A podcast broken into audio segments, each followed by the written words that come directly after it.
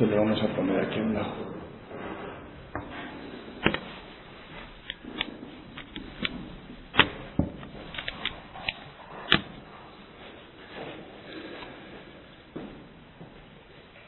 La misa es a las doce y cuarto, ¿verdad? Vale. Vamos a tener este retiro dentro del tiempo de Cuaresma y pensando en qué podíamos, sobre qué podíamos meditar, pues eh,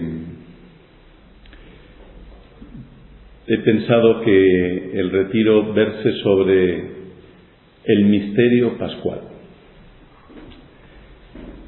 Y para presentarlo o para hacer un esquema y tratar este misterio en dos breves reflexiones, voy a utilizar los términos del prospecto de una medicina. Cuando uno abre un prospecto dice, ¿qué es este medicamento? ¿Para qué se utiliza? Algo así, ¿no?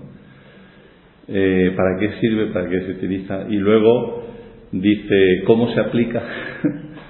Entonces vamos a intentar en esta primera meditación, eh, mira, ahora llega la farmacéutica, así que también nos puede ayudar.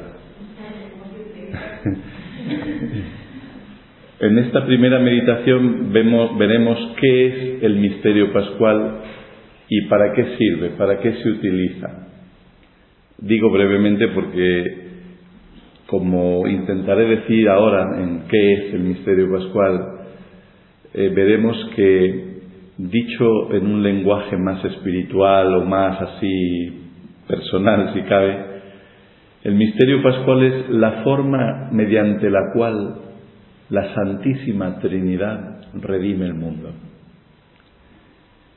San Ignacio en los ejercicios, cuando habla de la encarnación, se eleva hasta la Santísima Trinidad que contempla el mundo y ve cómo el mundo está perdido después del pecado original y de los pecados de la humanidad y ve cómo los hombres pues se ofenden entre ellos, se olvidan de Dios, hay tantas consecuencias del pecado y pone él en, en, esa, en la meditación una consideración que dice que la Santísima Trinidad hablando el Padre y el Hijo y el Espíritu Santo entre sí dicen, hagamos redención, hagamos redención, ¿no? Esa expresión tan bonita.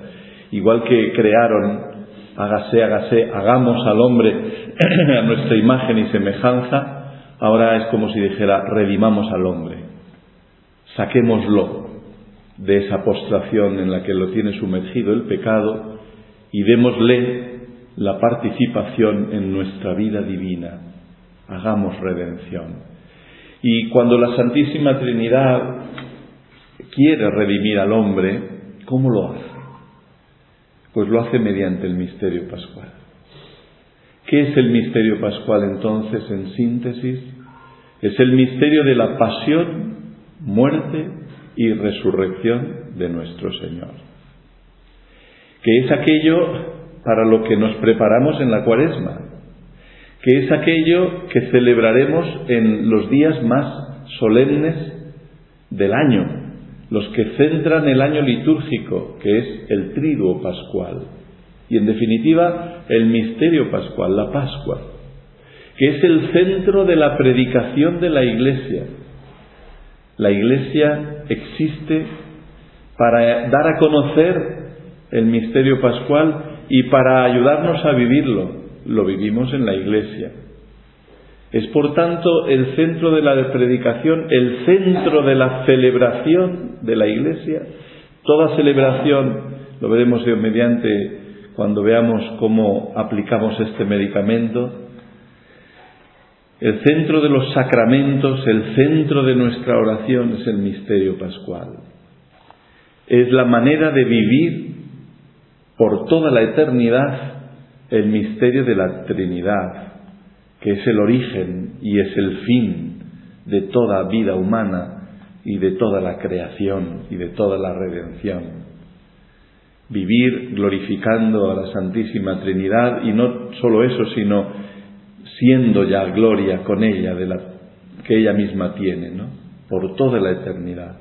Pero para vivir eso, para poder eh, ser lo que Dios quiere que seamos, sus hijos, partícipes de su misma vida divina por la gracia. Para eso es el misterio pascual. Para eso el Señor ha venido al mundo, ha padecido nuestro sufrimiento, el de todos, ha muerto en la cruz y ha vencido la muerte con su resurrección. Y ha puesto a la humanidad entera en un trance de resurrección. El misterio pascual es el que, dicho en lenguaje de la guerra de las galaxias, salva la galaxia, ¿no? Como ahora todas las películas, si veis, tienen muchas de ellas, no todas. Ese tinte apocalíptico, ese tinte de, bueno, ya llevo un tiempo con muchas de ellas, ¿no? De que la humanidad va a sucumbir, de los tiempos eh, futuros donde hay invasiones de alienígenas, donde hay rebeliones en el universo y tal, y siempre por algún lado llega la salvación, normalmente unido pues a guerras y a poder armamentístico o, o también como en el caso del Señor de los Anillos, por el humilde y el pequeño hobbit que no se deja seducir por el poder, ¿no? En fin, el caso es que van como mostrando la necesidad de salvación y van mostrando cómo nosotros por nosotros mismos, esto es importante, no podemos darnos a nosotros la salvación. La salvación viene del Señor. Nuestro auxilio está en el nombre del Señor que hizo el cielo y la tierra. Es eh, la realidad central de, como digo, nuestra fe, de nuestra predicación, de nuestra celebración, de nuestra vida, pasión, muerte y resurrección del Señor. Vamos a detenernos un poco porque lo que os invito, lo que nos invita la Iglesia en el tiempo de Cuaresma es a, a sumergirnos, a zambullirnos en la meditación de la pasión del Señor eh, y a zambullirnos no solo con la lectura y meditación de la pasión, sino también con la vida, es decir, eh, unirnos a Él en la mortificación, en la penitencia, en la cruz, en definitiva, abrazando la cruz, negándonos a nosotros mismos para poder seguirlo hasta el Calvario y seguirlo hasta la resurrección. Bien, eso lo vamos a desarrollar un poco en la segunda meditación. Ahora vamos entonces a, zambullirnos de alguna manera, a sumergirnos en esta pasión y muerte y resurrección de nuestro Señor. Como sabéis, Jesús eh, a lo largo de los tres años de su vida pública anunció la pasión.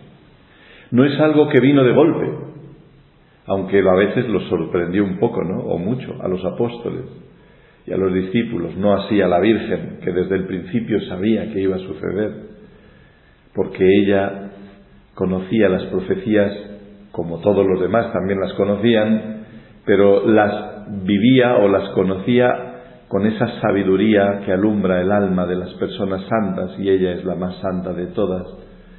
Y ella sabía, cuando el ángel le anuncia o le pide si quiere ser más el madre del, Salvador, del Mesías, ella sabía que, que el Mesías redimiría al mundo con el sufrimiento, cargando sobre sí todas nuestras heridas. Y cuando dijo sí, hágase en mí según tu palabra, he aquí la esclava del Señor, eh, lo hizo con inmensa alegría, pero también con inmenso dolor. Y por eso aquello de Simeón, una espada de dolor traspasará tu corazón, es una realidad que vivió con María desde el primer instante de la, de la encarnación. Lo que no se imaginaba María es que pudiera ser tanto, ¿no? Porque, bueno, pues ella también, como dice San Juan Pablo II, tuvo que hacer el camino de la fe, en la oscuridad de la fe, conociendo las profecías y viéndolas cómo se iban cumpliendo en su Hijo, pero nunca imaginaba que iba a ser hasta ese extremo, ¿no? Pues bien, Jesús anunció su pasión.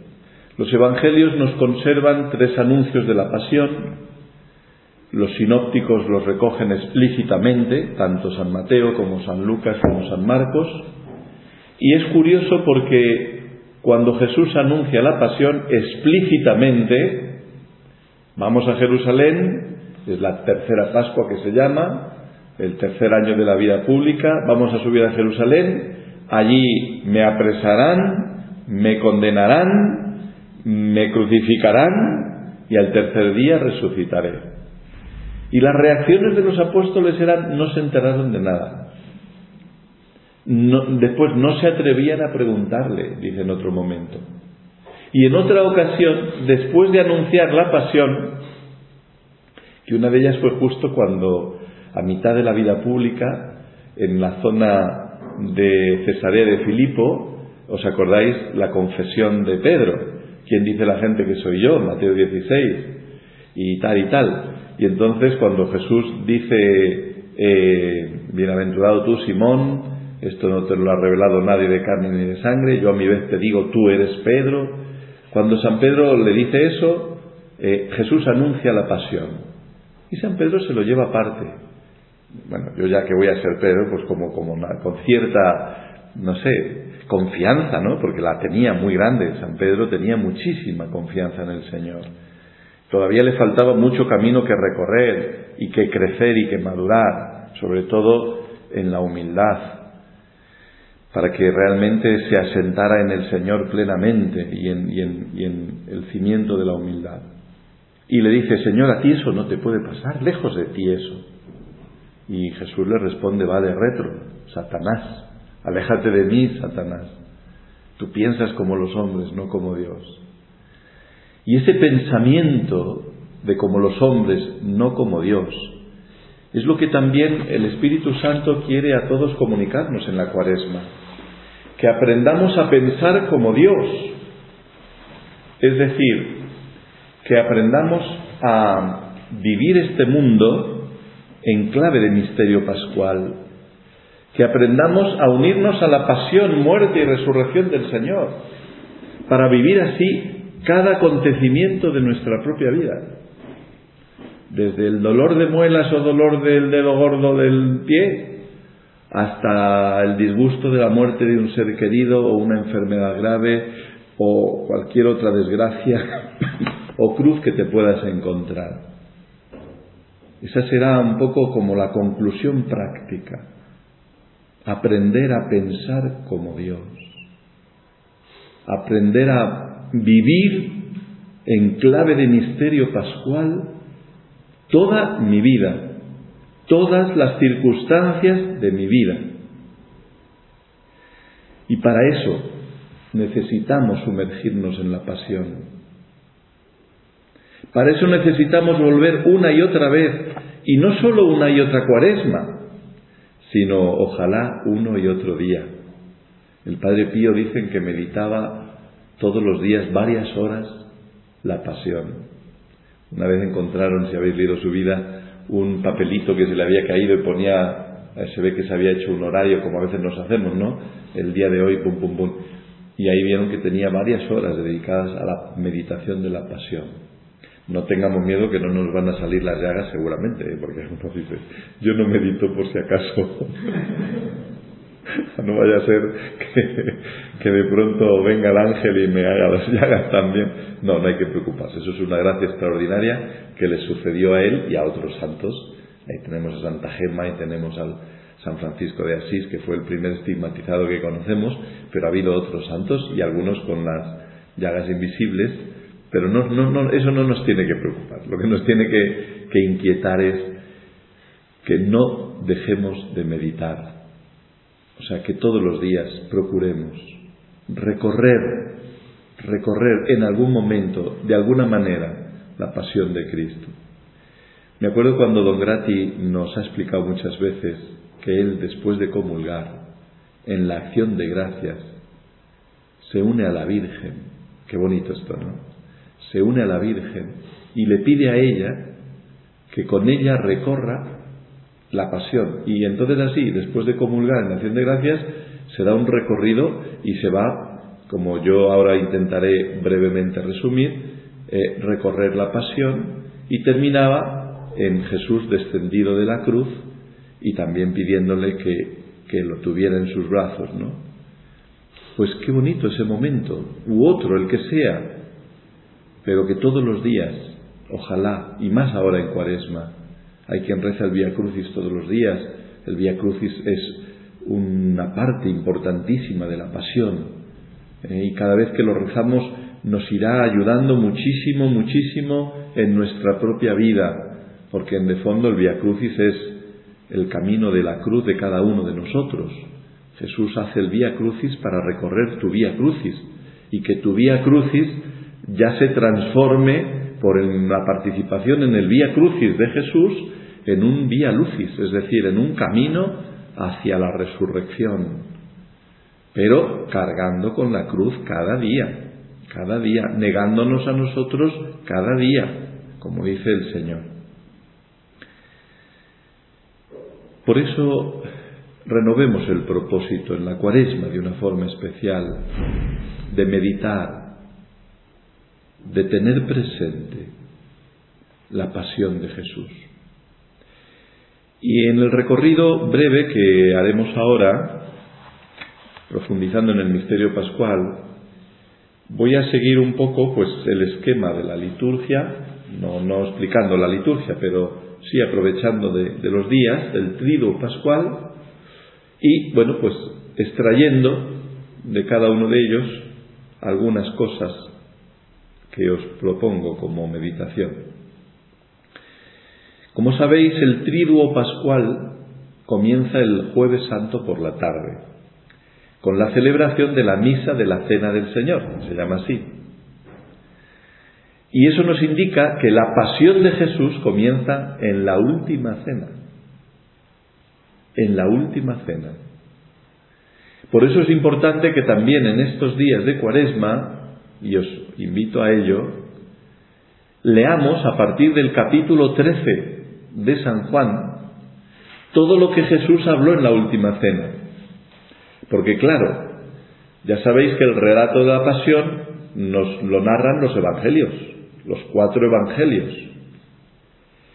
San Mateo, San Marcos y San Lucas se llaman sinópticos porque siguen un esquema que se puede ver en un golpe de vista.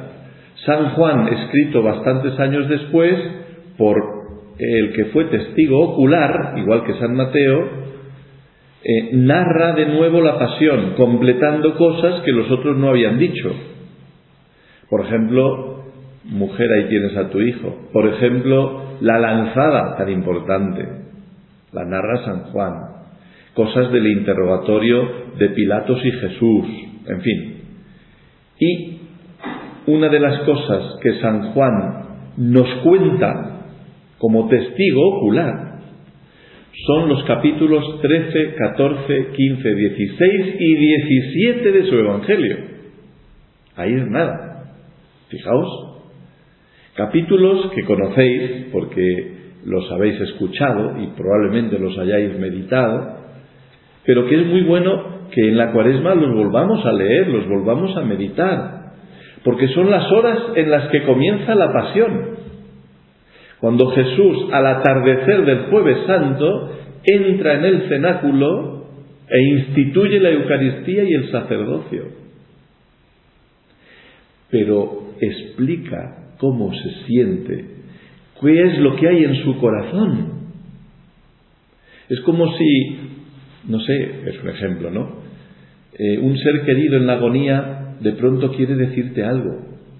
Acércate, quiero hablarte. Madre mía, ¿Cómo no vamos a estar escuchando? Jesús estaba en la agonía ya. Jesús entra al cenáculo en agonía.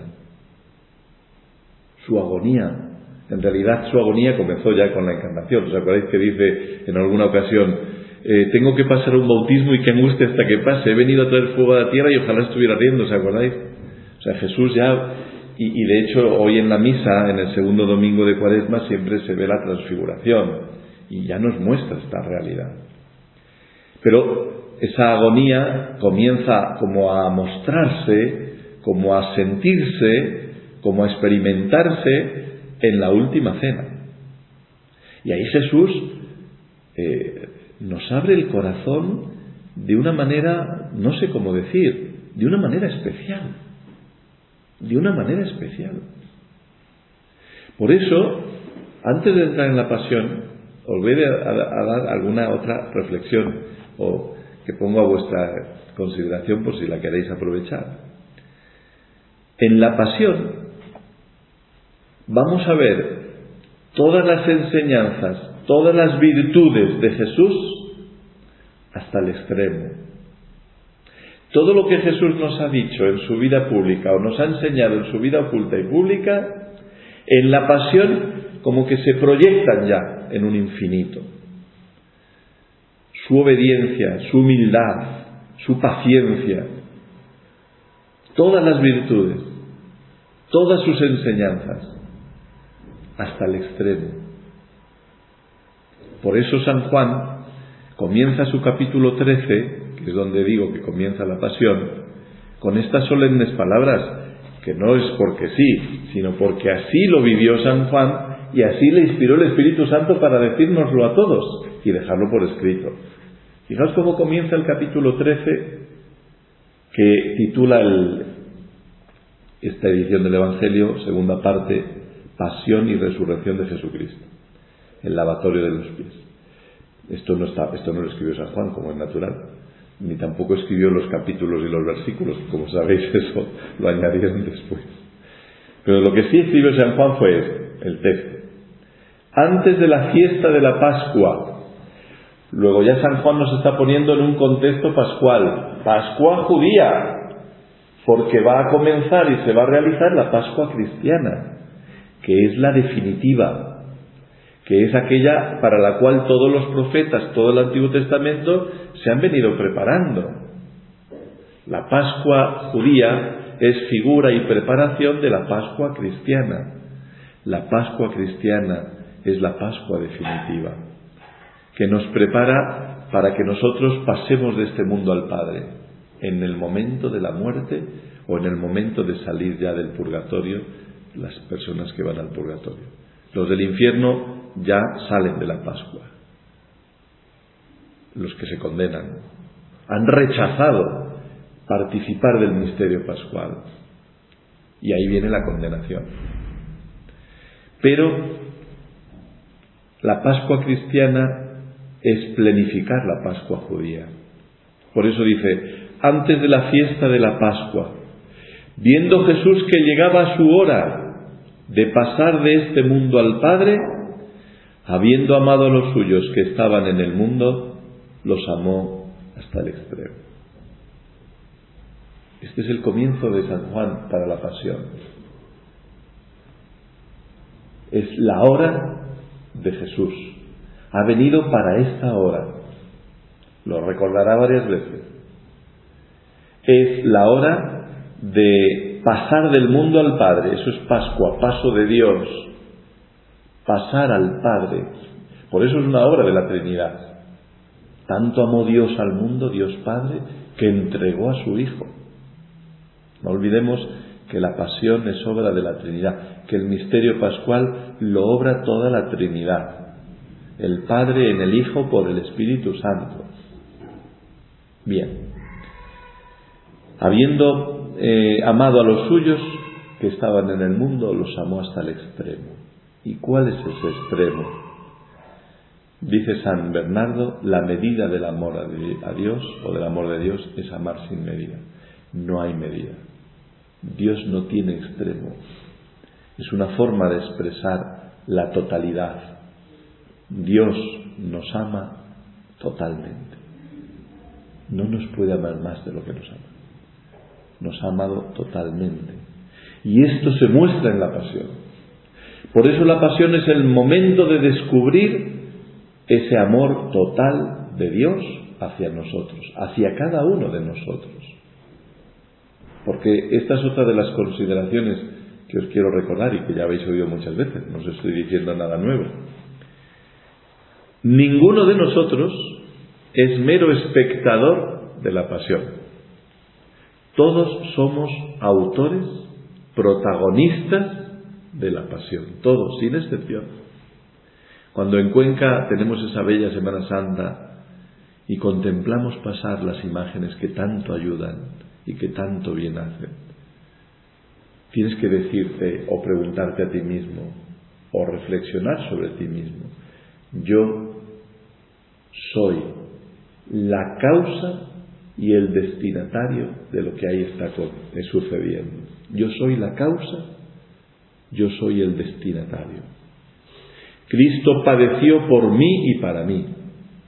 Cargado con mis pecados, dirá San Pedro, Cristo subió a la cruz para que muertos al pecado vivamos para la salvación. Son mis pecados los que han llevado a Jesús a la cruz, los míos y los de cada uno, pero los míos también.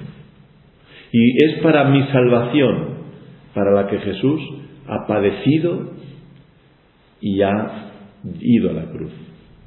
Y qué bien, y esto qué bien lo entendió San Pablo, qué bien nos lo dijo y qué importante que cada uno lo vayamos descubriendo.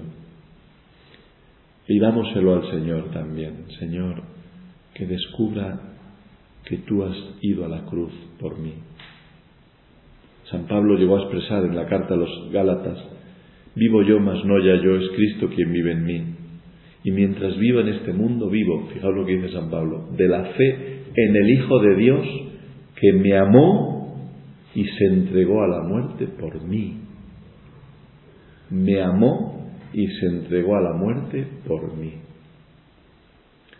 Cuando una persona descubre esto en su vida, su vida cambia.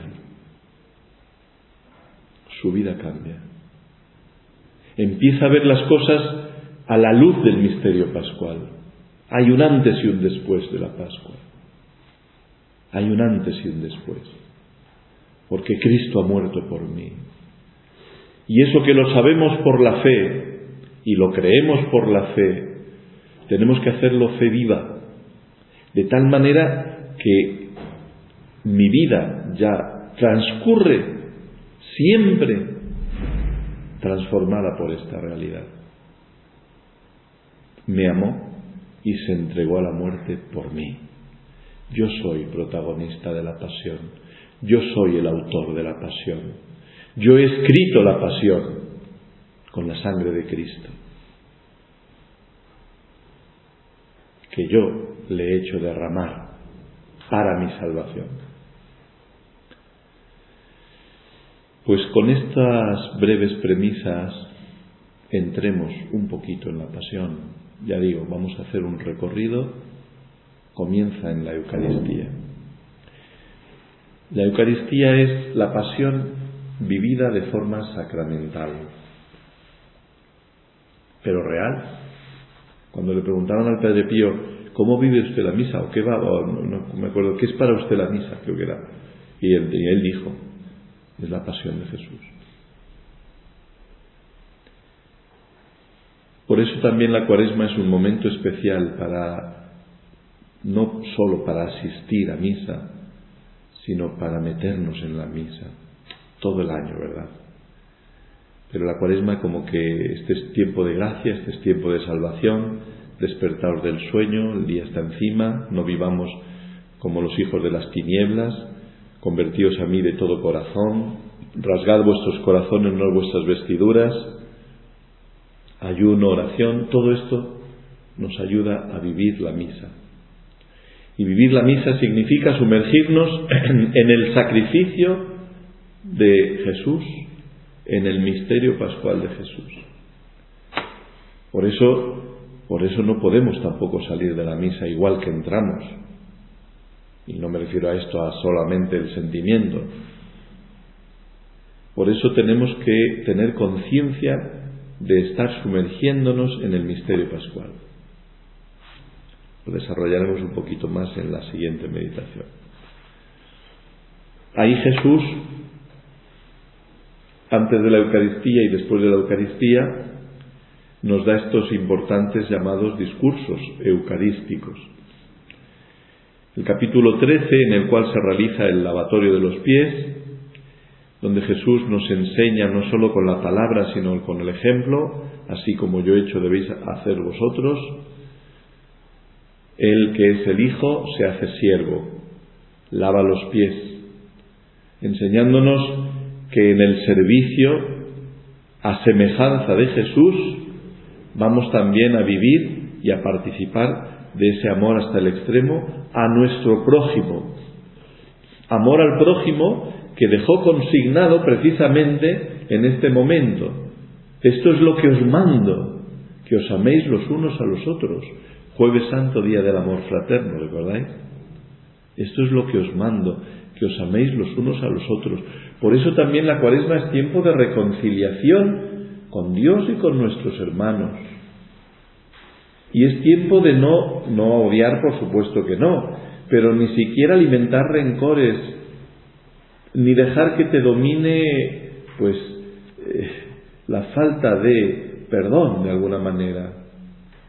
Pero no solo eso, sino en positivo, actos de caridad, actos de servicialidad entre nosotros en casa, actos de paciencia, en fin, cuántas cosas. Jesús en su pasión nos da el mandamiento nuevo, porque ya estaba dicho en el Levítico, amarás a tu prójimo como a ti mismo, pero ahora es nuevo, porque lo da Él, que hace nuevas todas las cosas, y porque lo eleva a un amor no solo como a ti mismo, sino como yo os he amado. ¿Y cómo os he amado hasta el extremo? ¿Y cómo es posible vivir este mandamiento?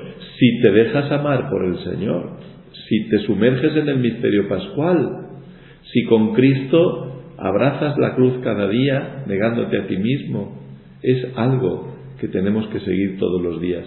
No es imposible para, los, para Dios, para nosotros por nuestras propias fuerzas sí, pero para Dios no. Y Dios nos da su espíritu, fruto del misterio pascual. El don del misterio pascual es el Espíritu Santo, que es el que lleva adelante el misterio pascual en la Iglesia y en la humanidad y en cada uno de nosotros, precisamente. Esta es la labor del Espíritu Santo, cristificarnos, hacernos conformes a Cristo mediante la participación de su muerte y de su resurrección. Por eso la cuaresma es un tiempo especial para meditar en estos discursos de la última cena. Ahí Jesús promete el Espíritu Santo. Ahí Jesús nos enseña cómo la Iglesia es un misterio de amor en el cual la misma vida de la Trinidad Así como el Padre vive, yo vivo por el Padre, el que me come vivirá por mí. Eso dijo en el capítulo 6 de San Juan, en la sinagoga de Cafarnaún. Ahora dirá, yo soy la vid, capítulo 15, vosotros los sarmientos. Mi Padre el labrador. Y a todo sarmiento que no da fruto lo corta, y al que da fruto lo poda, para que dé más fruto. Permaneced en mí, permaneced en mi amor. Si permanecéis en mí, daréis fruto y fruto abundante, porque separados de mí no podéis hacer nada. Esto nos lo está diciendo Jesús en el contexto de la pasión y en concreto de la Eucaristía. Permaneced en mí, permaneced en mi amor. Lo dice muchas veces.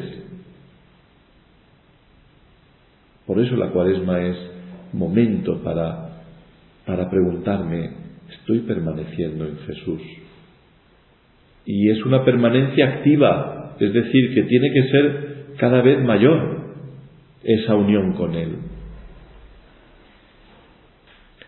Es en estos discursos de la última cena cuando Jesús nos promete el Espíritu Santo.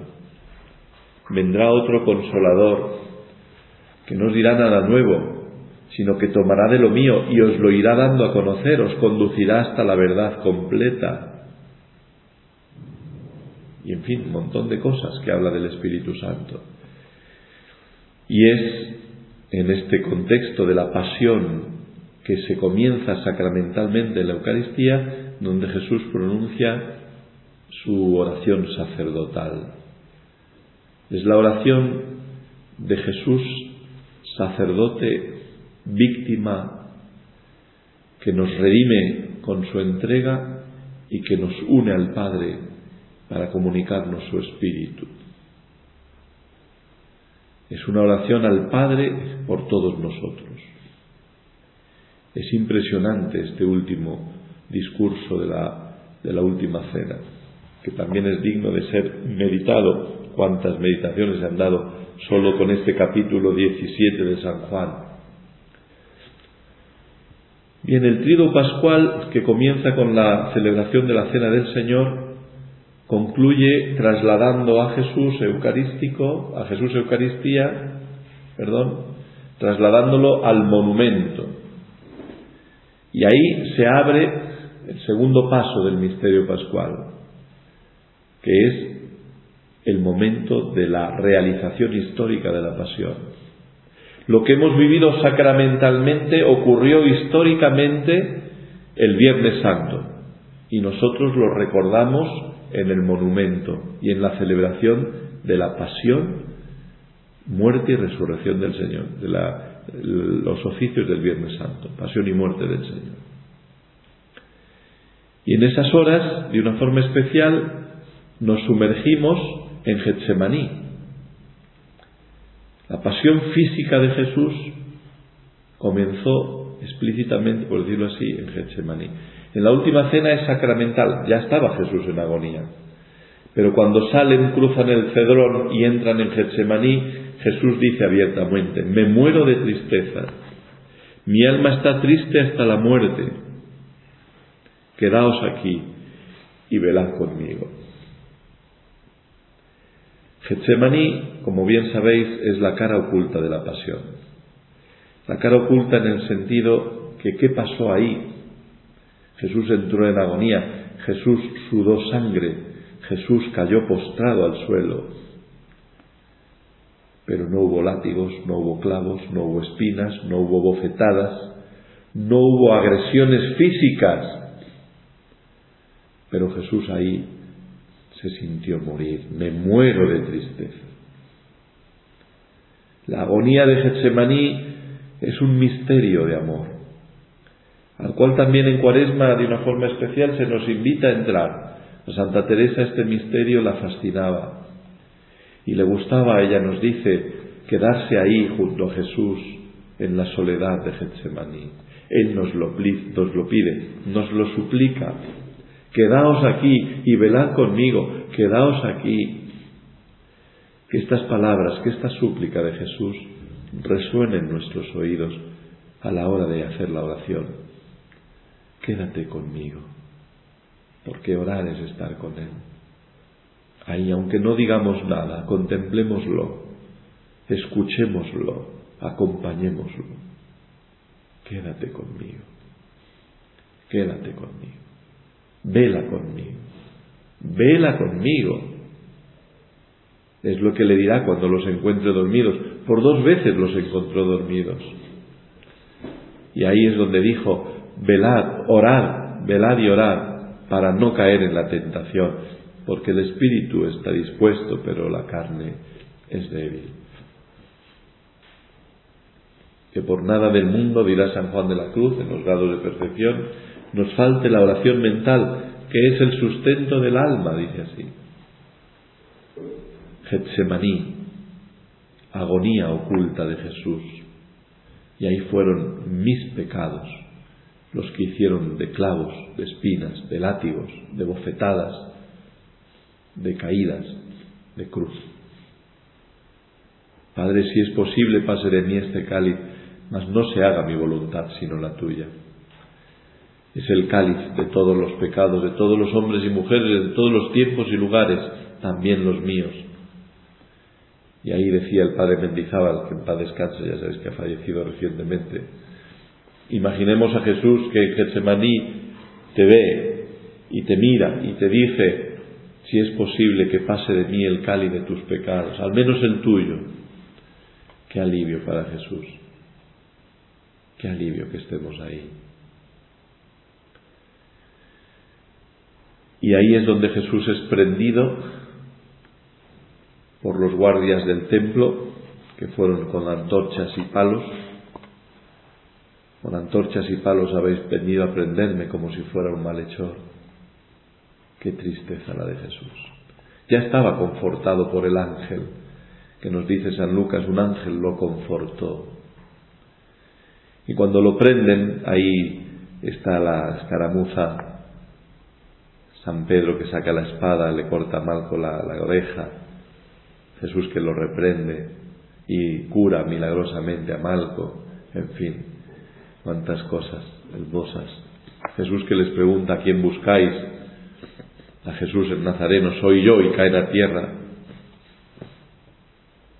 Jesús que intercede por sus discípulos, si me buscáis a mí, dejad que esto se vaya. Qué cosas, ¿eh? Jesús que recibe el beso de Judas, un beso de traición,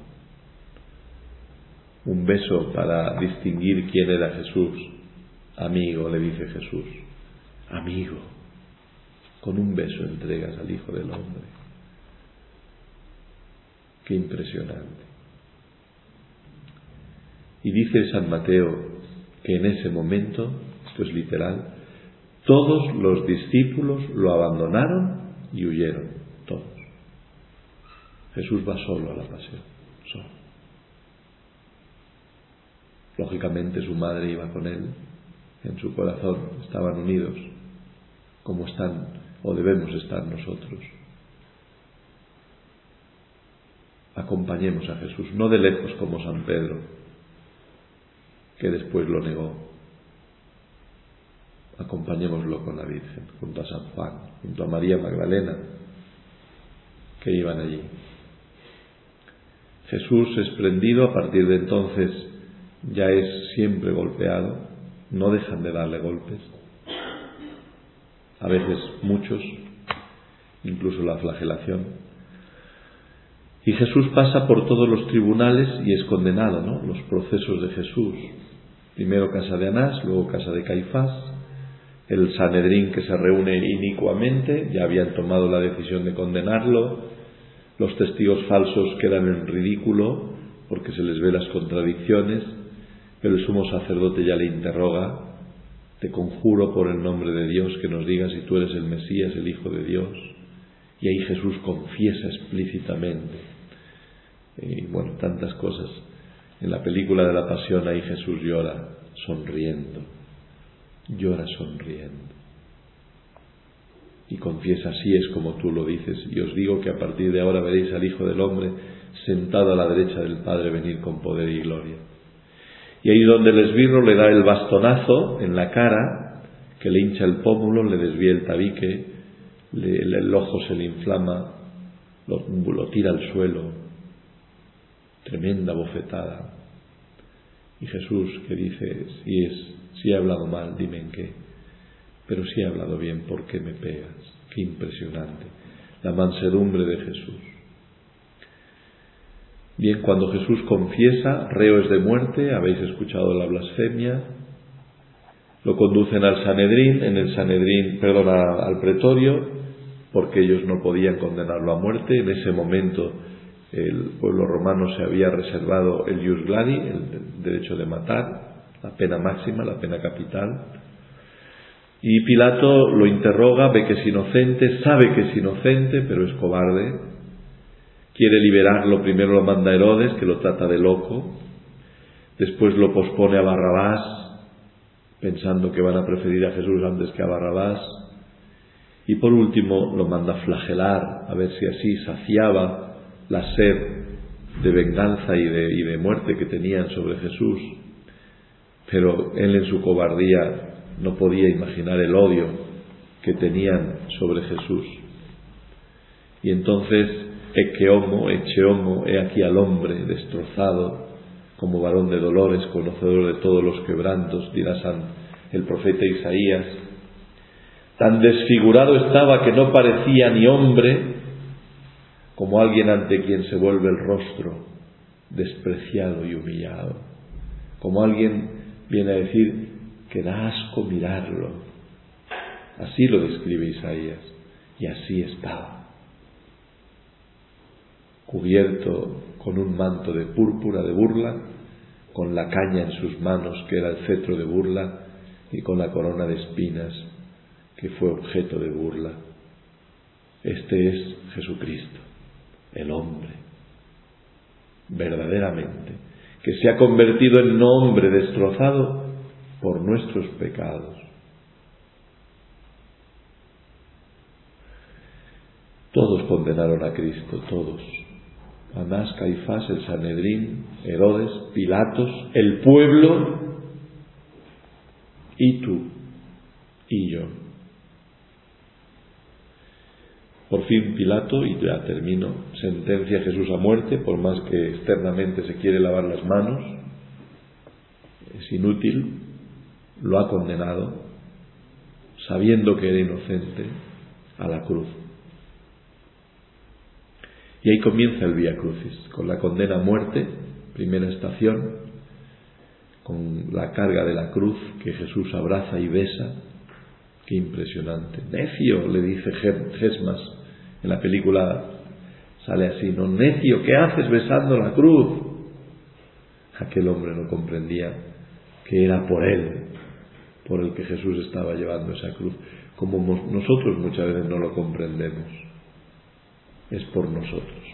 Bien, pues el Viernes Santo termina en silencio, Jesús ha sido llevado al sepulcro y ahí, del Viernes Santo por la noche hasta el sábado por la tarde, la iglesia se sumerge en el silencio del sepulcro. La iglesia nos lleva a la Virgen para acompañarla en su soledad y esperar con ella la resurrección. Qué hermoso momento para vivirlo en silencio, para vivirlo en compañía de la Virgen, para con ella, participando de su dolor y de su soledad como nunca nadie lo ha sufrido, también ella nos comunique la esperanza. En ella dirá Benedicto XVI, en la encíclica de la esperanza, decía, en ella estaba la esperanza de toda la Iglesia, en ella, la única que esperaba de esa manera la resurrección. Pues con ella eh, culminamos también esta breve reflexión y con ella nos disponemos a vivir la misa. Imaginemos cómo María viviría, participaría de la misa, pues que ella también nos acompañe, nos prepare y nos ayude a cada uno de nosotros. Te damos gracias, Señor, por todos los beneficios que nos has dispensado, a ti que vives y reinas por los siglos de los siglos. El ángel del Señor anunció a María. Dios te salve María, llena eres de gracia, el Señor es contigo, bendita tú eres entre todas las mujeres y bendito es el fruto de tu vientre Jesús.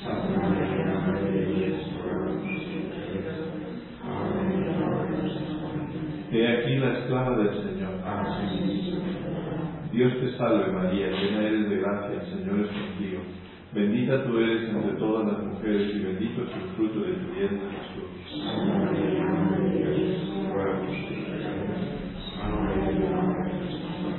Y el verbo de Dios se hizo carne. Dios te salve María, llena eres de gracia, el Señor es contigo. Bendita tú eres entre todas las mujeres y bendito es el fruto de tu vientre Jesús.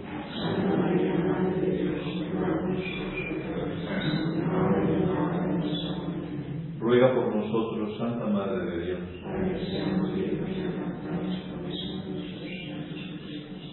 Oremos. Te suplicamos, Señor, infundas tu gracia en nuestras almas, para que habiendo conocido por el ministerio de su pasión y cruz, la muerte, de la muerte del Señor, participemos también de la resurrección por Jesucristo nuestro Señor. Gloria al Padre y al Hijo y al Espíritu Santo. Gloria al Padre y al Hijo y al Espíritu Santo. Gloria al Padre y al Hijo y al Espíritu Santo. Sagrado corazón de Jesús, Inmaculado corazón de María,